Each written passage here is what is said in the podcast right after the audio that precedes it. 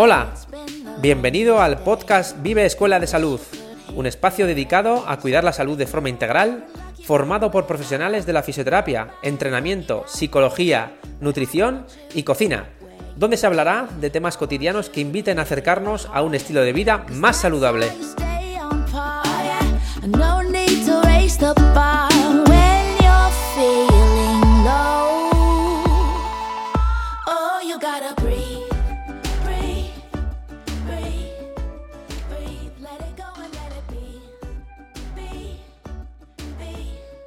Hola a todos. Hoy tenemos con nosotras a José Miguel Martínez, dietista nutricionista del Gabinete de Alimentación y Nutrición de la Universidad de Alicante, Alinua. También es investigador y profesor ayudante doctor del Departamento de Enfermería de la Universidad de Alicante y es un apasionado de la nutrición que no ha parado de formarse y eso le ha llevado a desarrollar cursos en materia de nutrición, antropometría, deporte y participar en la organización de congresos a nivel nacional e internacional. En los últimos años ha estado y está investigando sobre nutrición, actividad física y deporte dentro del grupo de investigación en alimentación y nutrición ALINUT de la Universidad de Alicante. Buenas tardes. buenas tardes, José Miguel. buenas tardes. Qué pasada de currículum. Yo, para mí es uno... No, a mí le digo demasiado. A ver, son esas... La verdad es que yo lo pienso en, ese tipo de cosas y bueno, es verdad que son cosas que vas acumulando, pero es que a mí me da igual. Me da igual, al final, ¿yo qué soy? Pues soy Josemi y soy dietista nutricionista, estoy en la Universidad de Alicante y es verdad que todo eso implica muchas veces pues, que te metes en un proyecto, te metes en otro, un grupo de investigación, colaboras con otras universidades y entonces como que vas ganando estas membresías, ¿no? Sí. Esto es como, como si fueras un conde, una duquesa. ¿no? Un poco eso, pero vamos, que al final uno es la persona que es, independiente de los títulos, y eh, los títulos evidentemente te llevan a un reconocimiento a nivel universitario porque interesa para seguir ascendiendo y, progresando, ¿no? Por así decirlo, pero vamos, que lo, que hay que quedarse es que uno es, tiene, es dietista nutricionista y que, pues ahora, bueno, sí que es verdad que eh, soy profesor y eso es con lo que hay que quedarse, yo creo. Y un apasionado también de este mundillo. Sí, bueno, sí, eso es verdad. la, pasión a veces trae cosas malas, pero, pero muchas buenas. Sí. Mm. De hecho, mira, justamente queríamos empezar un poco por esa pregunta, ¿no? Eh, ¿Quién es Josemi? ¿Quién es José pues, Miguel? Hombre, Josemi, dependiendo de quién te a quién te dirijas, pues te lo definirán de una forma u otra, ¿no? Si nos ponemos a ver a, nivel más pues familiar o personal con los amigos, pues que eso es algo que también es verdad que se aplica en el día a día, pues yo me considero como una persona amable, muy social, que necesito a, la gente y, que esa parte forma parte de mí, ¿no? Ese, aspecto social y, la amabilidad, sobre todo el hecho de pues de querer ayudar a, los demás, de ayudarse a uno mismo y de no entrar en conflictos, ¿no? Soy una persona poco conflictiva, me huyo de los, de los conflictos y me aterran, además me bloquean. Cuando hay un conflicto no sé cómo, me cuesta mucho poder, eh, ¿cómo se solucionarlo o tomar una decisión para acabar con ese conflicto, tanto interno como, como externo, ¿no? Pero a nivel positivo yo me considero una persona pues cariñosa, muy amable, eh, social y que intenta ayudar eh, en todo lo posible a los demás. Hmm. Yo te definiría como un trocito de pan. ¿Eh? Que yo te definiría como un trocito de pan. ah, Bien, bien, pero la parte negativa no se dice eso que lo descubran cuando Eso es, eso es. Y bueno, yendo a, mm, al ámbito de la nutrición, ¿Cómo surgió tu interés en la nutrición o cómo surgió eso de estudiar eh, la carrera de nutrición? Pues fue muy, muy, para mí mucha casualidad, porque yo estaba estudiando, yo no tenía ni idea de lo que quería hacer, pues sí que me gustaba. Es verdad que al final, mm, de las cosas que he ido pensando de pequeño y tal, o de, en el instituto, al final he acabado en lo que soy ahora, pero yo tenía claro o me gustaba pues siempre algo de la docencia, también algo a lo mejor sanitario, pero nunca tenía claro nada. Y fue casualidad que antes de ir a las visitas que se hacen en la universidad de secundaria y tal, pues acabó en mis manos como un libro sobre las carreras universitarias.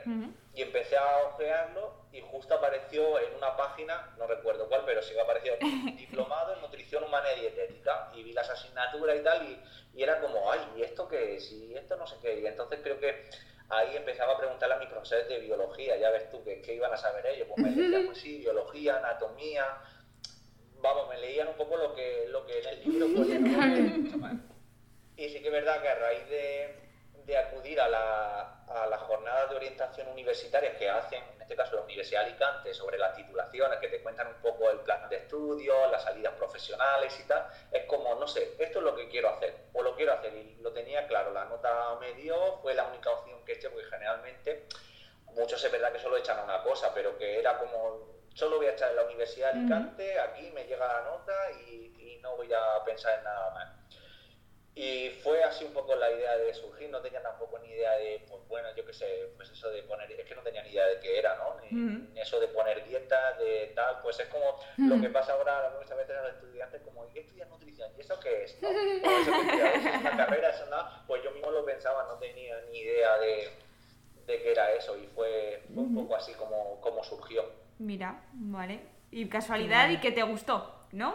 Entraste y... Y al final, pues fíjate, combiné la parte sanitaria con la parte de nutrición y la docencia un poco a lo que me ha llevado, a lo que me ha llevado ahora.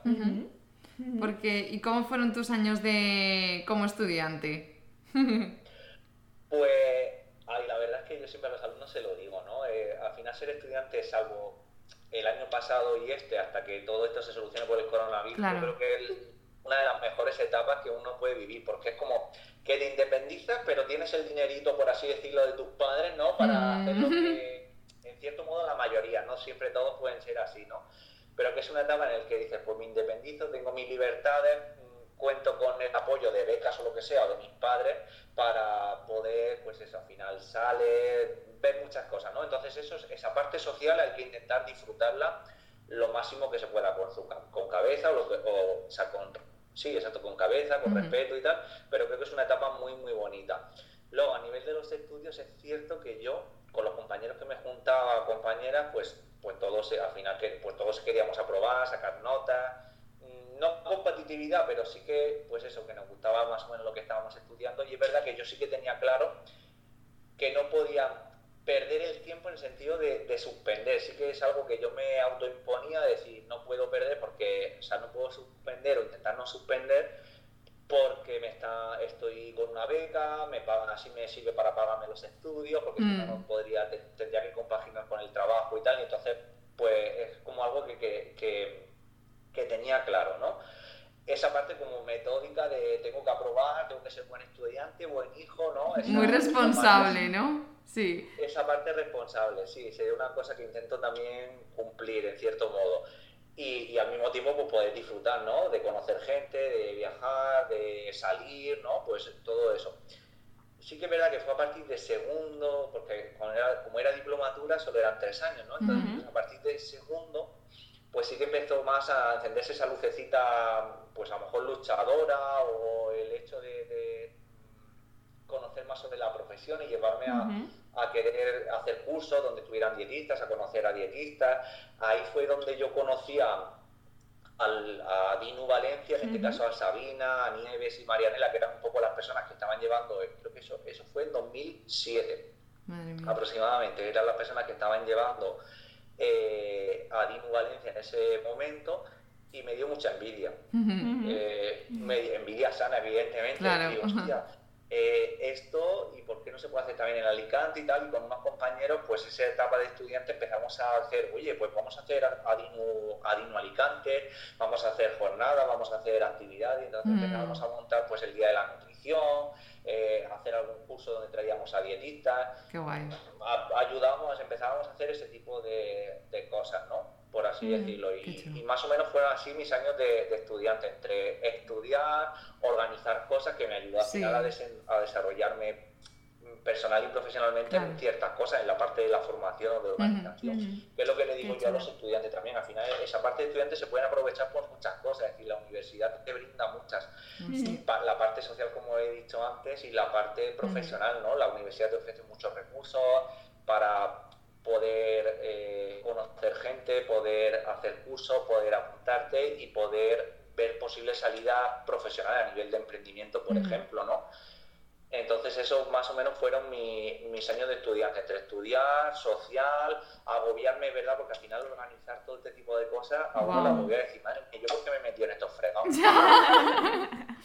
ya ves. Es como cuando va llegando el momento, dices tal, pero bueno, luego era súper satisfactorio al final porque contaba. Lo bueno es que no está, aunque a veces te veas solo, ¿no? Que eso os habrá pasado también a vosotras en algunas cosas, pues tienes un equipo detrás, o unos mm. compañeros o amigos o tal que, al final te, te, ayudan y al final, bajo mi punto de vista o mi vida profesional en ese punto y personal, mm, cada uno tiene sus méritos, ¿no? Pero al final es el conjunto de, de, los compañeros, de los amigos y tal, que a uno le hacen conseguir esos méritos o, o llevar a o conseguir ciertos logros.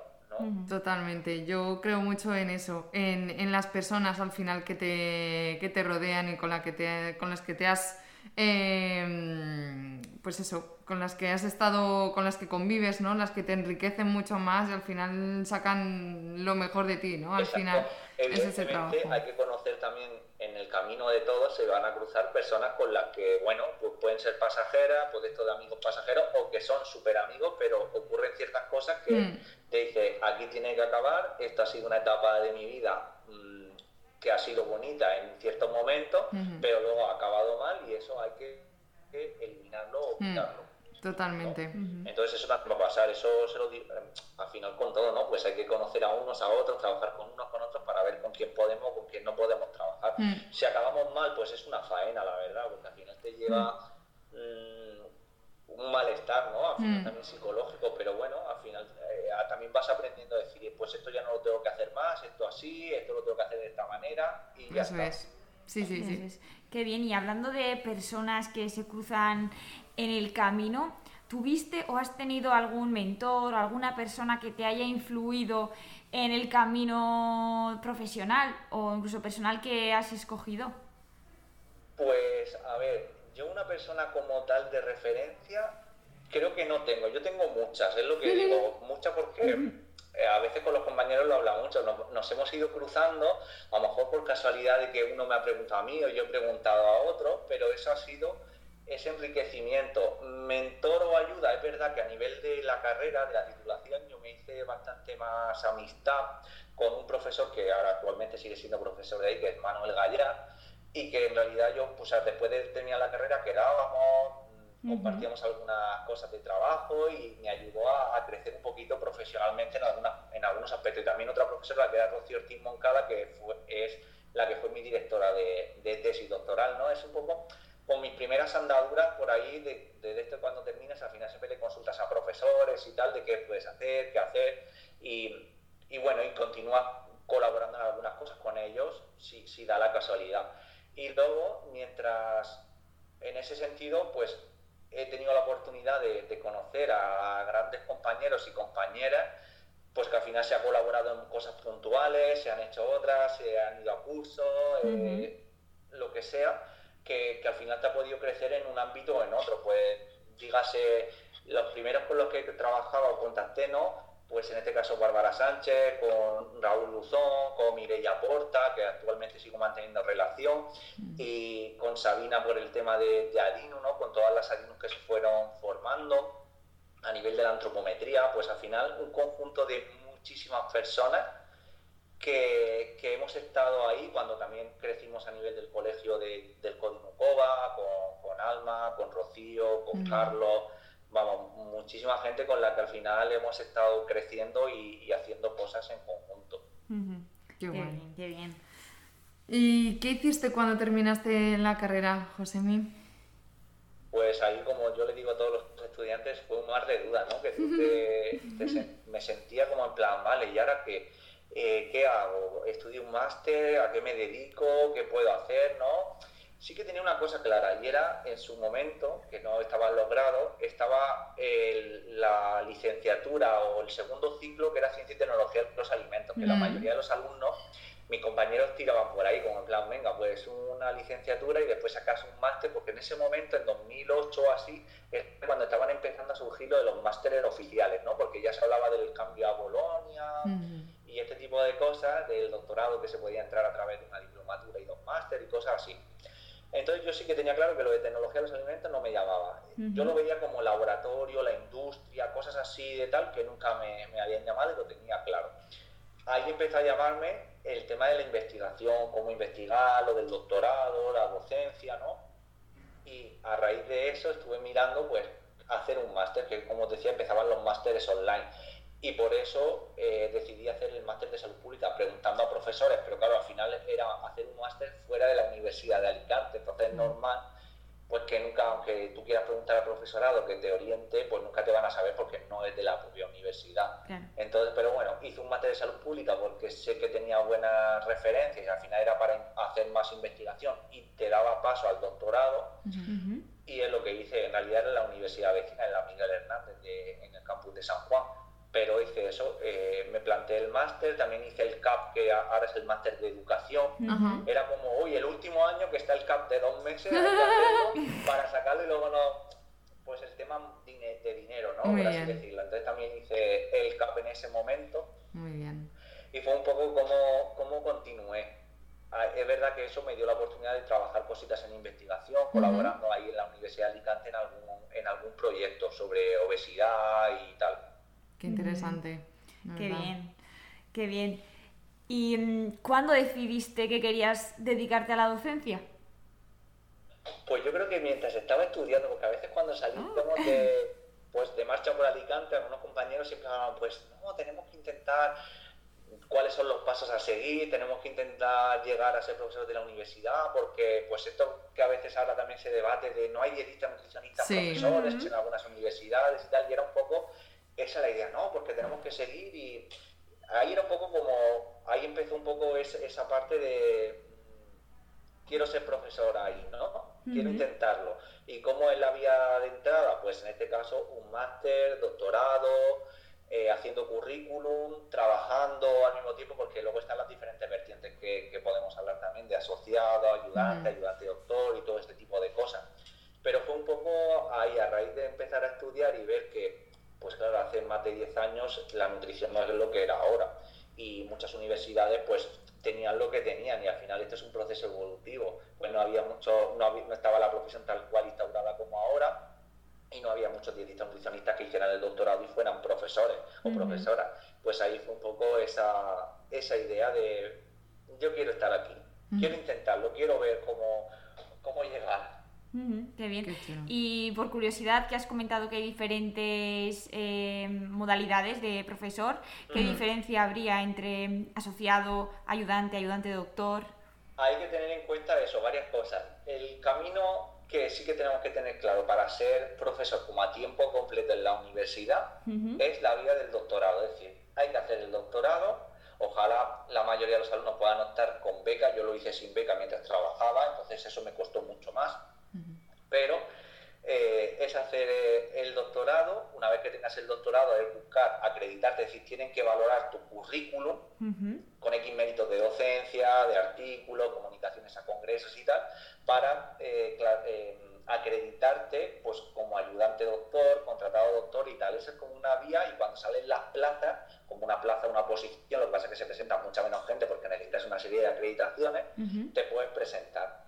Y la otra sería como profesor asociado, es que tú compaginas tu trabajo actual y como profesor experto en alguna materia o como profesor que tiene experiencia laboral, eh, se asocia a la universidad, la para una serie de horas para dar X clases, donde en un principio es experto en la materia, aunque dependiendo de la titulación y eso, pues te puede tocar dar diferentes asignaturas y todo requiere una preparación.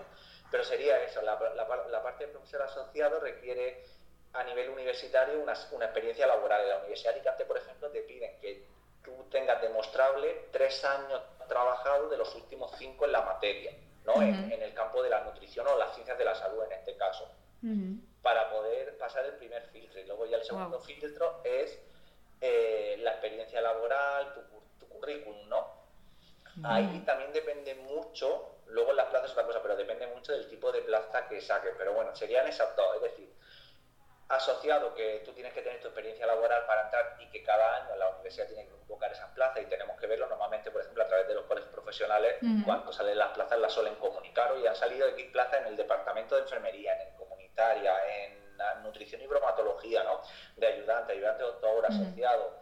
Y al final es dar clase no solo en nutrición, también en la nutrición en enfermería, la nutrición en gastronomía, en, titulaciones donde está presente la, nutrición. Es decir, que no solo tenemos que ser dietista nutricionista para dar clase en el grado de nutrición, sino que podemos dar en otros grados donde también se dé nutrición. Es un poco así, lo de ayudante, pues al final tú tienes que tener lo que decía el doctorado, con tus años, que al final el doctorado son 3, 4, 5 6 años, en función de, la dedicación, ¿no? puedas alargar, la beca en este caso, o, la, mm. o las prórrogas del doctorado, y una vez que lo tengas te acredites, pues que sacan las plazas. Es cierto que a nivel de universidad pública funciona así, a nivel de universidad privada también funciona de otra forma, van por contratos diferentes, aunque es cierto que el proceso de acreditación también es el mismo, mm. ¿no? Pero funciona, funciona diferente, pero que son una, una de las vías en este caso. Qué guay. ¿Y cómo es, ahora hablando de, de profesores y demás, ¿cómo, cómo es tu relación con los alumnos? Ay, yo encantado con los alumnos, aunque a veces me, me cabreo mucho con ellos, ¿no? Pero, a ver, me cabreo mucho con ellos. Pero mi relación, bajo mi punto de vista, y creo que bajo la de ellos, aunque son un poco así, es muy buena. Yo mm. me gusta estar mucho en contacto con los alumnos, me gusta ayudarles y explicarles las cosas cuando están bien o cuando están mal, pero al final es algo que estamos implantando no solo yo como profesor, sino desde la propia Facultad de Ciencias de la Salud a la que pertenezco, pues es eso, que hay que mantener esa relación de profesor-alumno adecuada, hay que seguir los cauces, pero que los cauces es decir que no, no subamos a la chepa o hagamos cosas que estén mal tanto profesor o como alumno, pero en ese sentido, ese contacto con los alumnos, eh, poder ayudarles y resolver sus dudas, para mí yo creo que es fundamental, ¿no?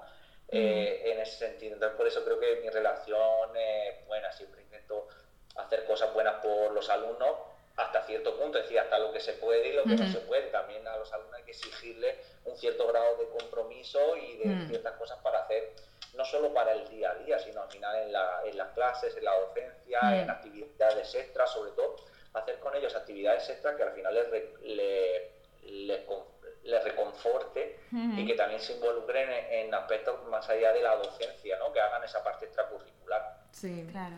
El otro día le hablaba con Raúl y digo, ¿cómo, eh, cómo de importante es que, que, tengamos, o sea, la experiencia que tengamos en la universidad, bueno, con los profesores, ¿no? ¿Cómo, cómo, cómo un buen profesor puede influir en, en un alumno y, y, sacar lo mejor de, de, de, cada uno. Y yo creo que, que, esa parte que tienes tú, Josemi, de, pues eso, cómo eres, ¿no? Porque al final somos alumnos, somos profesor, pero antes que todo ello somos personas. Entonces, al final, eh, esa relación es súper importante para, pues eso, para, para, sacarlo mejor, ¿no? Y motivarlos, como tú decías, ¿no? De, de implicarles. claro, con algunos profesores y profesoras yo esto lo hablo al. Somos personas, como tú bien dices, mm. y, y, eso se tiene que notar. Evidentemente puede haber una distancia para X cosas, mm. ¿no?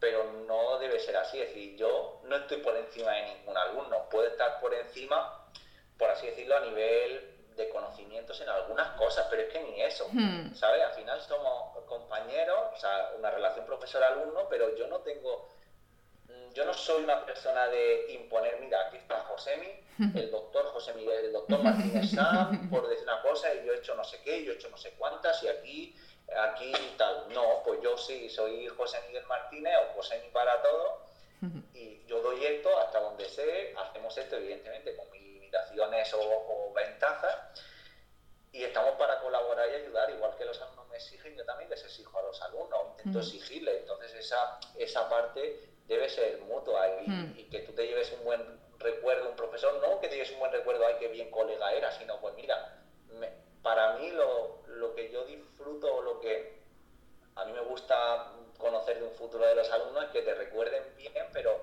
pues mira, me enseñó, me aportó cosas que creía interesantes. Eh, no estaba desfasado mm, en conocimientos, ¿no? Porque eso yo también, algunas cosas, pues hay cosas que domino más y menos, pero como todo, ¿no? Pero mm. Creo que eso es, eso es interesante, ¿no? Que luego incluso ¿Sabe que se ve eso en que lo veo yo? Que luego sigues teniendo contacto con los alumnos. Sí. Evidentemente son muchos y no puedes tener contacto nosotros con 100 alumnos que tenemos todos los años. Ya ves. Pero con la mayoría, con la mayoría o con un alto porcentaje, sí, aparte porque es verdad que yo como coordinador de las prácticas siempre le digo a los alumnos, porque se quejan que es normal de, oye, no hay centros de práctica, tal, porque también hay que cumplir una serie de requisitos, no hay dietistas, ¿no? Pero yo le digo, vale, eso está claro, hay que hacer esto así, así, y todos tenemos que implicarnos. Pero recordar eso, digo, recordar esto que estáis diciendo, porque después de dos, tres, cuatro años, cuando vosotros salgáis al mundo laboral o montéis vuestra clínica o estéis en no sé dónde trabajando, recordad que Josemi os enviará un email, os tocará la puerta, os llamará por teléfono y os dirá, ¿me podéis acoger algunos de práctica? claro. Y, entonces no me podéis decir, ay, es que no puedo porque no sé qué, no se manda. No, recuerda Qué bueno, qué bueno. qué bueno. Ostras, la verdad que sí, ¿eh? como método de como método para convencerlos, ¿no? Pero, o sea, para convencer cuando ya eres profesional, cuando están trabajando, porque también entiendo que todos vamos liados y todos tenemos nuestras cosas y asumir un estudiante, dependiendo de qué tipo de estudiante, a veces es una faena, a veces no. Me ha pasado malas experiencias de estudiantes muy buenos, genial, de estudiantes de decirme el dietista, mira, este año vamos a parar porque mm, no es lo que yo esperaba, el alumno no se ha, o la alumna no se ha implicado, no solo que, que esté ahí ya está, sino que es que no, era como si fuera un mueble. Entonces, pues para mí eso no me aporta como profesional tampoco para yo enseñar. Total. Entonces eso también se lo, se lo recalco. Pero bueno, eh, a lo que íbamos, a todo esto lo cuento porque por eso me parece interesante estar en contacto con los alumnos. Si yo fuera, o si fuéramos profesores malos, pues puedo llamarles 20.000 veces que, que van a pasar de mí porque su recuerdo no es bueno y, y a veces eso pasa. Es decir, es que este profesor, pues, menudo, si es que no. Hmm, eso también. Sí, eso dice mucho de ti porque la cantidad de profesores que hay que no saben ni tu nombre. Totalmente. totalmente. A ver, ahora tengo una tara, un fallo. es que con esto de la pandemia, las mascarillas y el online visualizando solo mm, cabecitas sin imagen, pues hace que no te puedas aprender los nombres de las personas. Ahora. ¿Vale? Claro. Qué mérito, ¿eh? De verdad. Esa es la tara que tenemos ahora, te digo, porque muchas veces las clases es, le hablas a una pantalla con 60 mm, personas conectadas a las que no le ves la cara. Sí. Pero bueno, pero generalmente es cuando las clases, cuando te estás con ellos y tal, pues hombre, los nombres en cierto modo se te van quedando, te puedes confundir, pero, pero bueno, eso sí. Claro, ¿y crees que esta pandemia también eh, afecta negativamente a ese jugo que los alumnos le pueden sacar a los años de la universidad con esto de la pandemia? Eh, perdona que te haya cortado, Charo, pero sí, muchísimo. Yo de hecho lo he visto y se lo advierto a los alumnos.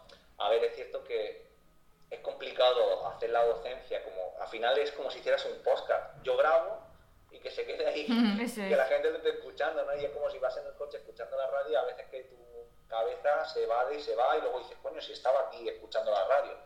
Pues yo mi sensación es esa, yo creo que la de los estudiantes también, al final es estar delante de una pantalla cuatro, cinco horas, seis horas y cansa. Aunque se intenta hacer dinámico, que se pongan ejercicios y tal, yo me he dado cuenta que esa desconexión es mucho mayor cuando estás entre, entre pantallas, mm. porque en asignatura donde hemos puesto casos prácticos, venga, tenéis 20 minutos para resolver esta primera cuestión y ahora la siguiente y tal, mm, han sido muy poquitas las personas con las que eh, he visto que lo estaban haciendo. En las, A otros, a otras, les preguntaba, oye, ¿y esto qué? ay, lo tengo aquí en el papel. Entonces digo, coño, ¿cómo lo haces en un papel si estamos en ordenador que lo hagan en un Word mejor para compartir pantalla y ver los fallos? Digo, más que nada, ver los fallos, los aciertos, las cosas que hay que mejorar. Pues eso para, para poder ayudarte. Eso, en cambio, en la parte presencial, pues no ocurre, porque tú pones un ejercicio y al final estás vigilando a los alumnos de, venga, esto, vamos a corregir lo que dices tú, tú, Entonces eso es lo que yo he notado, que el aprendizaje ha disminuido mucho y aparte eso se ve en las notas las calificaciones no en todas las asignaturas han sido buenas con esto. Eso es mi, percepción. En otra, sí es verdad que los exámenes online al principio con preguntas tipo eso fue muchos aprobados. Eh, lógico. A ver, también hemos aprendido, ¿no? No es que queramos fastidiar a los alumnos, pero decir, venga, vamos a hacer exámenes más coherentes, tanto online o presencial, o sea, tanto online o presencial para para que, eso, que se quieren copiar. Yo lo tenía claro, por ejemplo, en una de las asignaturas. Que se quieren copiar, pues que se copien. Yo les voy a poner un ejercicio que es un caso práctico que van a dudar de si el compañero lo está haciendo bien o no, porque al final tienen que poner en práctica, planificar en este caso una competición o lo que sea, y pues eso, pues pueden durar. Entonces tienen que tener muy clara la teoría de cómo aplicarla y ese examen se hizo online porque pues para evitar ciertas cuestiones, para garantizar las medidas sanitarias, pero pues al final también le vamos dando la vuelta a decir, vale, ¿cómo evaluamos o cómo enseñamos para intentar que los alumnos estén ahí, que no solo se base en copy y pego, hago pantallazo y ya está? Claro, que no sea teoría, ¿no? Que, sea, que sean cosas que tienes que pensar, que tienes que resolver, dar vueltas, resolver problemas. Claro, un ejemplo que yo siempre pongo es eso, con, a nivel de, de planificación de eventos deportivos, pues les enseño cómo planificar un triatlón, un deporte de montaña, un partido de fútbol o un entrenamiento, ¿no? Al final tú tienes que saber la teoría, cuánto le doy, tantos gramos de tanto, eh, sodio, potasio, sodio, líquido y hidratos de carbono, ¿no? Vale, pero eso ahora, si tú estás en un evento real, en un evento de un deportista que consume X suplementos, X alimentos, y en X condiciones, ¿cómo se lo vas a, dar? Pues no me vale con que la primera hora 30 gramos de hidrato, la segunda hora 30 gramos de 500 de líquidos y no sé qué, no ponme los suplementos, ponme los alimentos, que eso cuadre, cuadre de cierta manera y que sea fácil y que no me ponga un litro de bebida en media hora. O me ponga en una carrera por montaña de, que hay en un ascenso cuesta arriba de nivel positivo que mastique sólido todo el rato y que se emparen en la boca, ¿no? Pues ese tipo de, de cosas hay que pensar. O que hagan una dieta y te pongan salmón con salchicha o media sardina y una salchicha Frankfurt, pues no, eso no tiene lógica. Sí, sí, sí. O un bocadillo de, de 50 gramos de pan con 150 gramos de lechuga. Mientras cuadre, ¿no? claro, eso, eso es lo que pasa muchas veces, intentamos incidir los alumnos de no ir solo a, intentar cuadrar los macros y, y, los minerales o los macros. Eso es. No, mm que, que haya lógica, porque este año me encanta esa práctica que estamos haciendo en otra asignatura, porque les obligamos a comerse la dieta, le hacemos ¡Qué buena! Claro. Muy bien. Hemos hecho una, un ejercicio, les enseñamos método por equivalencia, intercambio y gramaje, ¿no? Entonces han hecho una dieta por gramaje de un día, o de varios días, pero se la han tenido que comer un día, entonces le hacen foto y tal, para que también vean eso. Y la, eh, la, siguiente también que hemos hecho es, se la haces al compañero de tres días y te la tienes que comer durante tres días. ah, y, aprendes a hacer tus adaptaciones. Claro. ¡Qué maravilla! No está mal, ¿no? Al final, a ver, no van, con eso no van a ser los expertos en dietas de tal, pero es una forma de darte cuenta cómo lo pones, qué variedad de alimentos pones, qué cantidades. Totalmente. Y si económicamente es factible o no. Claro, claro. También ponerse un poco en la piel eh, de la persona, que es lo que muchas veces, pues eso, y quizá a menudo nos, nos falta. ¿no? Yo a veces eh, lo he hecho, sí, exactamente, justo eso. Que sí, yo a veces dices, jolines, yo trabajo mucho también a nivel digestivo y, y, bueno, por ejemplo, patologías digestivas en las que tienes que eh, limitar eh, unas ciertas, un, cierto tiempo determinados tipos de alimentos, a una persona que le encanta la fruta, es como cómo eliminar la fruta de tu vida. Es como, es wow. Y dices... Es un alimento saludable también. Claro. Por eso, que la dificultad está ahí, justamente, y me parece súper interesante eh, esa propuesta que, que, habéis hecho con los alumnos. Me parece súper súper buena. Claro.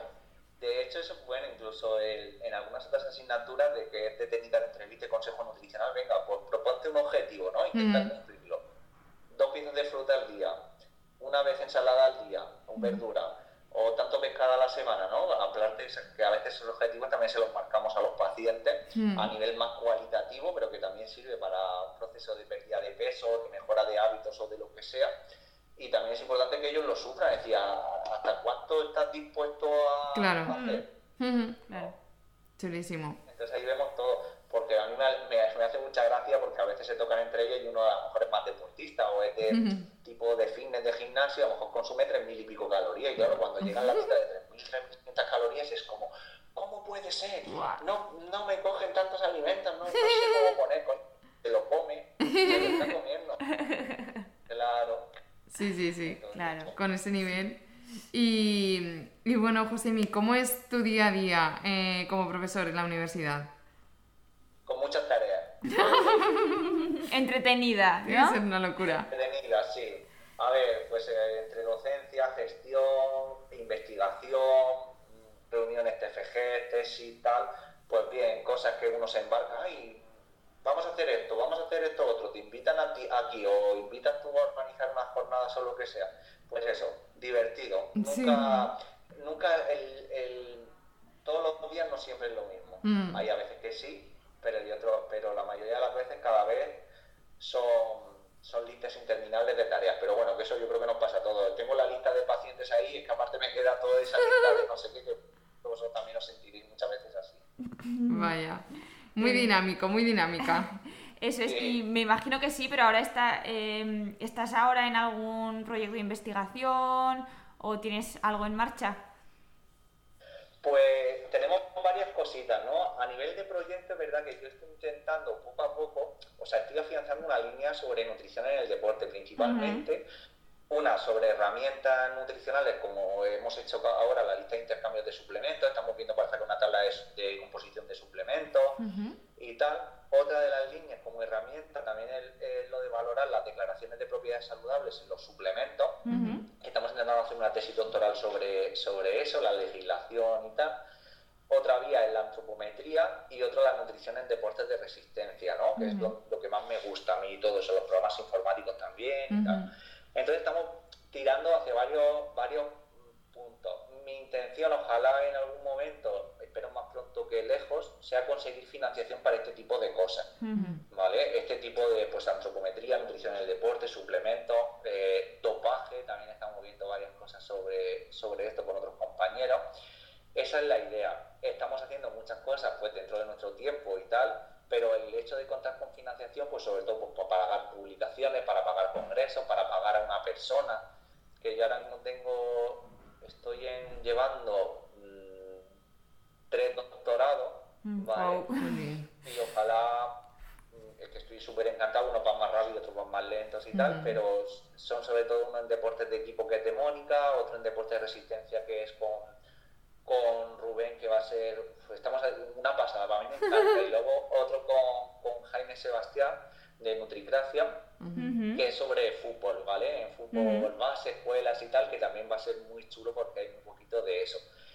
Y claro, ojalá pudiera, mm, estamos intentando presentar algunas cosas a convocatoria, pues para poder conseguir algo de financiación, de ojalá mm, pudiéramos tener dinero para pagar si conseguimos una beca, un contrato, pues genial. O aunque sea para pagar algo. Un poco mi idea es sacar cositas adelante que sirvan para la ciencia y para la docencia, pero sobre todo esas personas que están trabajando, sobre todo tanto eh, Jaime o Rubén, que son los que podrían llegar a conseguir este tipo de cosas, pues, pues pudiéramos intentar conseguir algo mm, para eso, porque al final también afianzas un poco más la tesis, es decir, que lo vas vinculando a que se dediquen, aunque se van a dedicar a muchas más cosas, pero que sabes que una parte está contratado para hacer eso y entonces para ello también es seguridad y, garantía durante unos años. claro. Y hablando de financiación, ¿cómo ves la, el campo de investigación ahora mismo, la investigación en nutrición en España? A ver, el campo es competitivo como en todo. Es cierto que si también se aumentan los presupuestos, como esto que empezaron a anunciar de aumentar hasta el 2% del, del PIB y tal para investigación, mejoraría. Hay muchos tipos de convocatorias, ¿no? Tanto públicas, privadas y tal, que se puede optar. Ahora bien, las temáticas es que hay mucha competitividad, mucha, los recursos, el tipo de proyecto que presente, el equipo investigador con el que te encuentres. También hay una serie de criterios que a veces se cumplen o no. Y, y claro, es cierto que hay mucha competitividad en esto, no hay para todos, ¿no? Entonces, pues bueno, se intenta, hay cosas, no hay para todos, entonces no te puedo clasificar si es buena, mala, tal. Yo creo que se puede mejorar siempre todo, ¿no? Pues siempre cuando hay más dinero, mejor.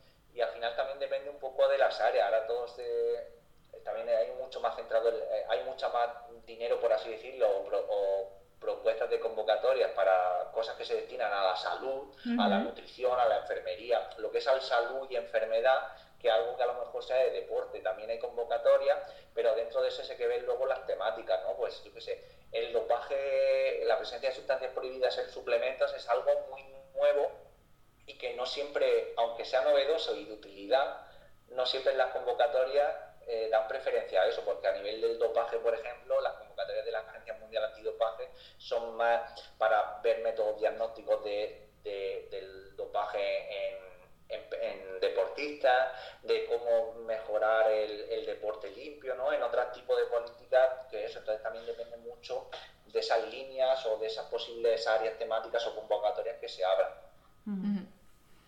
Vamos, un lío total. La verdad que es un mundo, eso todo un mundo. Sí, sí, un mundo... Súper interesante, ¿eh? Es, es Esto que... os puede suponer un mundo es como cuando imaginaros vosotras ahora que entiendo que estaréis contratadas o autónomas o conforme vuestro ámbito laboral, imagínate eso, soy autónomo, tengo una empresa, el IRPF, eh, no sé qué, las redes sociales, el local, los proveedores, los no sé cuántas, pues imagínate la ayuda esta para autónomos o para empresas o para no sé cuántas, los alumnos en práctica, los no sé qué, este servicio nuevo, este otro servicio, ¿no? Pues, pues imagínate eso, pero también en investigación, ¿no? Por así sí. Otro tipo de gestiones que al final eh, son necesarias. Y, bueno, por, por, seguir con la investigación, eh, ¿nos podrías, desde tu punto de vista, qué es lo mejor y lo peor de, de investigar?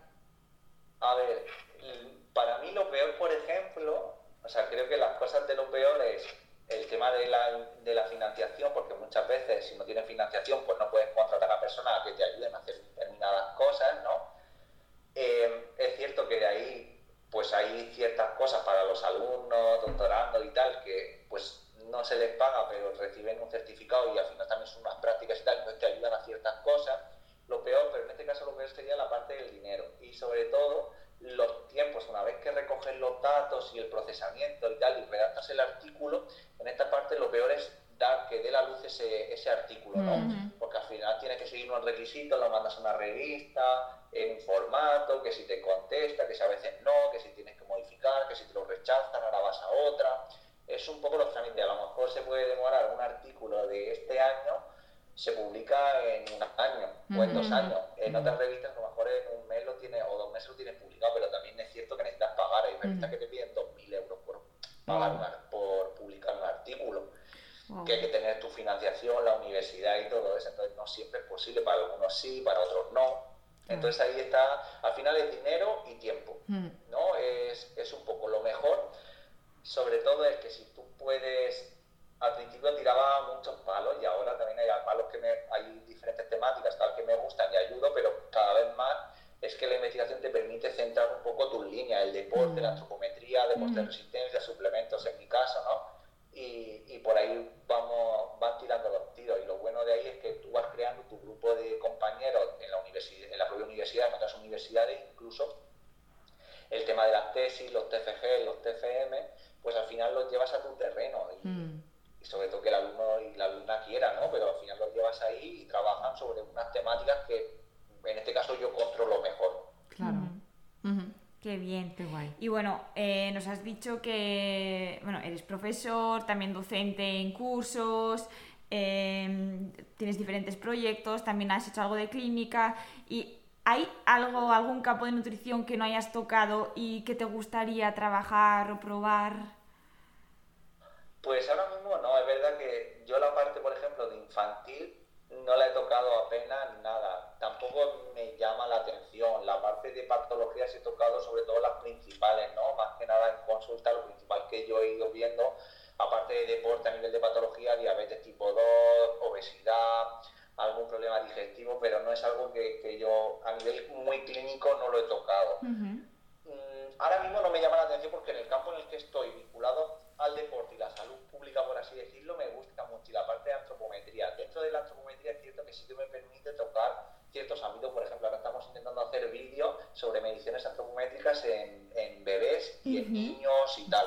Entonces, al final es una manera de la antropometría que, que me gusta y que sé manejarla, aplicarla a un ámbito concreto, que no tenga que ver tanto ahí la nutrición. O aplicarlo a patologías, ¿no? Pues hemos hecho, estamos viendo para hacer un manual y hemos hecho una serie de vídeos sobre mediciones antropométricas en, en, personas diagnosticadas de obesidad, ¿no? en, personas obesas.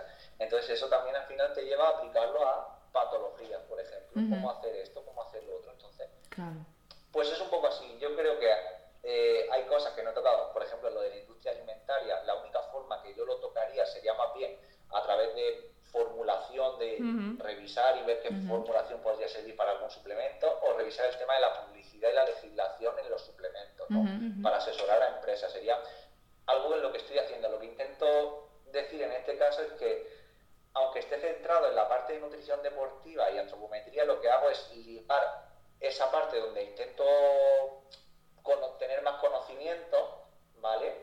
Resistencia, suplementos y tal, vincularlo a lo mejor a, o, antropometría, vincularlo al resto de ramas, ¿no? Por lo que decía, antropometría, deporte, antropometría, obesidad, antropometría infantil, ¿no? Un poquito esa, esa rama. deportes, suplementos, pues en resistencia, deportes, suplementos, legislación o declaraciones, ¿no? A través de ahí mm, me extiendo, ¿no? Puedo decir que me voy extendiendo, voy tocando esas áreas. es. Genial. Muy bien. Muy bien. Y bueno, vamos casi al fin, llegamos casi al final de nuestra entrevista. mucho, ¿verdad? que va, que va, está súper interesante. Sí, sí, nosotras encantadas. Vale. Eh, si tuvieras que dar algún consejo, José Mía, a una persona que se está iniciando como nutricionista, ¿cuál sería?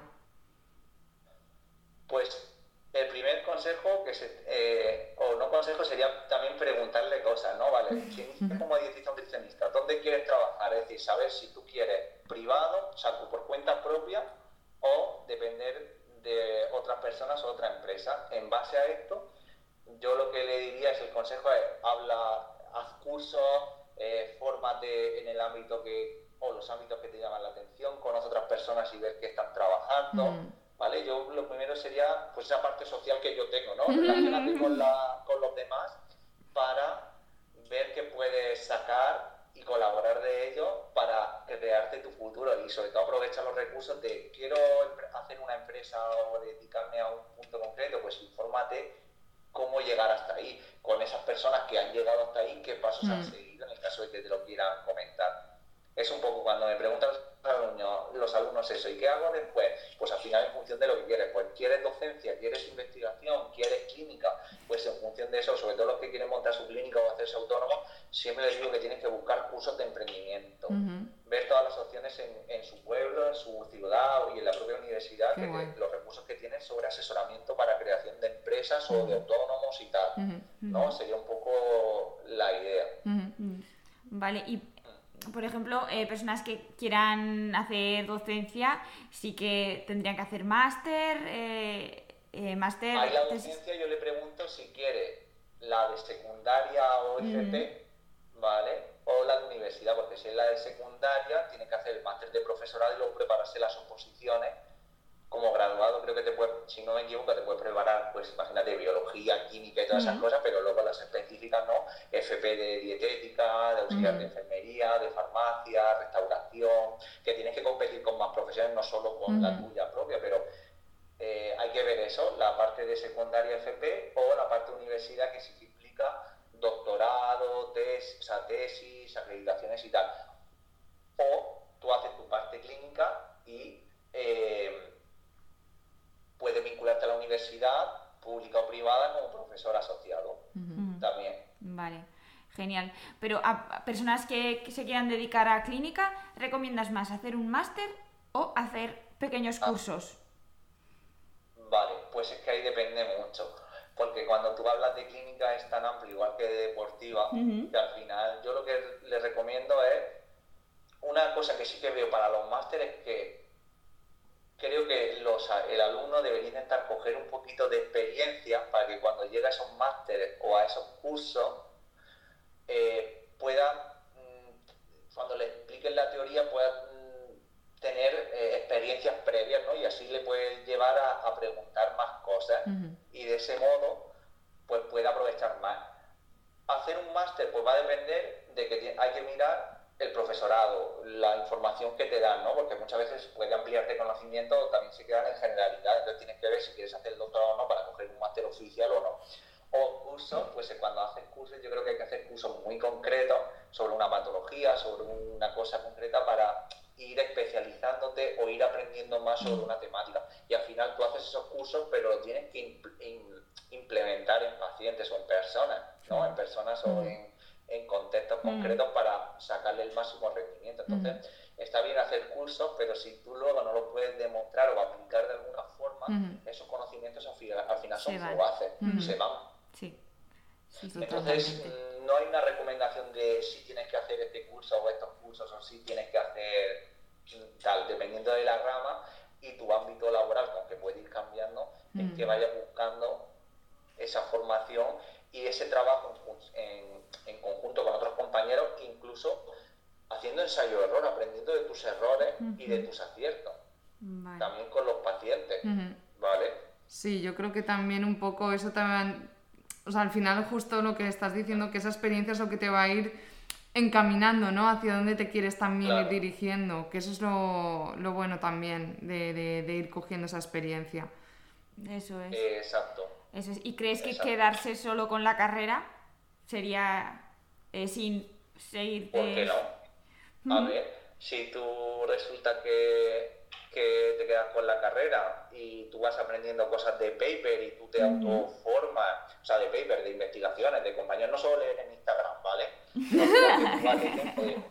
vale, que eso también a veces, que no está mal, ¿vale? Que, a veces para conseguir información rápida te puede servir de muchas cosas, ¿no? Mm. Y, hay muchos recursos, a mí me encantan muchos recursos que se ponen compañeros mm. y compañeras de diferentes profesiones en Instagram que dicen, coño, esto lo puedo utilizar para los pacientes para hacer esto o esto, o esto otro, si no ver diferentes fuentes, aplicarlas, ver cómo funciona esa experiencia, ¿no? Ese, ese ensayo-error que te puedan dar las personas, ¿no? y, la experiencia laboral. También te puede servir para, porque a lo mejor tú eres una persona muy autodidacta y con vídeos de YouTube aprendes a ser un mega influencer, ¿sabes? O hacer unas infografías sin necesidad de hacer curso, porque yo he visto alumnos y, compañeros que han leído, se han puesto a leer cosas o vídeos de, en YouTube, por ejemplo, y aprenden a hacer ciertas cosas y, mm. nadie les ha enseñado a utilizar X herramienta, por ejemplo. ¿Sabes? Entonces, no está mal. El seguir formándote, sobre todo, acudir a ciertos cursos o ciertos congresos, no está mal porque es como forma eso parte de, la profesión o de la profesión, ¿no? De como tu proceso de reciclaje. Pero a lo mejor tu proceso de reciclaje en este caso está en los papers, en internet y todo eso, ¿no? en las investigaciones si las comprendes, pero bueno, estaría ahí solo. Que te quedes con la carrera, ya te digo, no me parece mal, pero sí que es verdad que al final tú vas a echar en falta en, formarte en algunas cosas. claro, y al final lo que te dan los cursos es que te dan todo más masticado, ya el trabajo de lectura y todo está ya, ya hecho.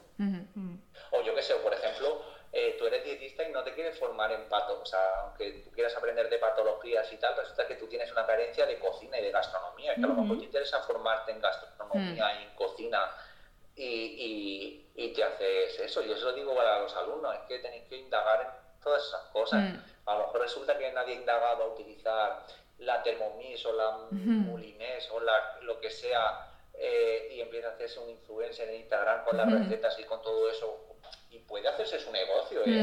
Mm, con todo esto de tipo tupper, eh, tipo los tuppers, leque, Thermomix, CCT, con no sé qué, mm. puedes hacerte tu, tu campo que todavía no está tan explotado ¿eh? en esa parte de, de cocina. Sí, así, hay ramas, hay ramas que es ir rascando. Sí. sí, sí, sí, sí. Sí, bueno, digo eso, yo qué sé, es que me ha venido a mí esa, esa cosa y he dicho esa, esos nombres, pero como yo que sé, cualquier nunca puedes saber que a lo mejor con una empresa de electrodomésticos puedes llegar a, conseguir a trabajar, a colaborar. Y vosotros tenéis experiencia en, eso, de cómo al final puedes, tener ese contacto con, con X empresas, con los suplementos, con, yo qué sé, con los alimentos, con, no, nunca se sabe.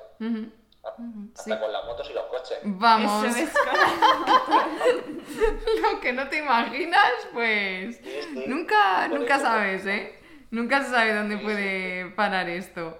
Wow, pues Josemi, hemos llegado al final de, la entrevista.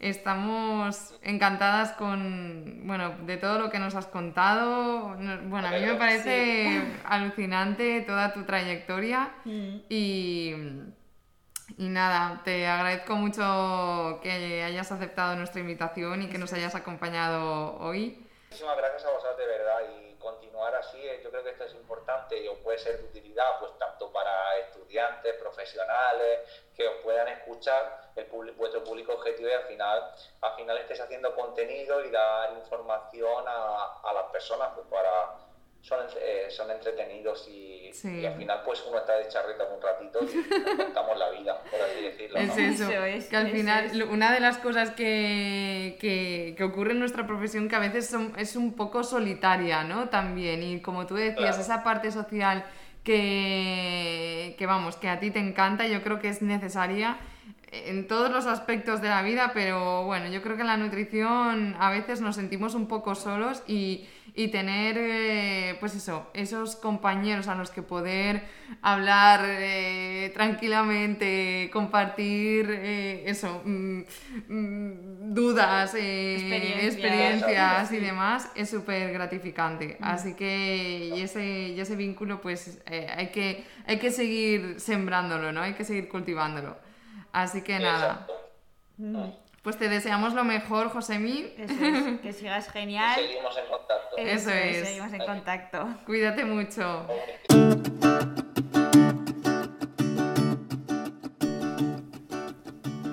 Bueno, y hasta aquí el episodio de hoy.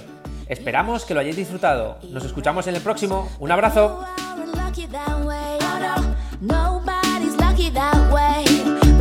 want you to stop where you are. want you to hear your heart. Cause that's how you stay on par. Oh, yeah. No need to raise the bar.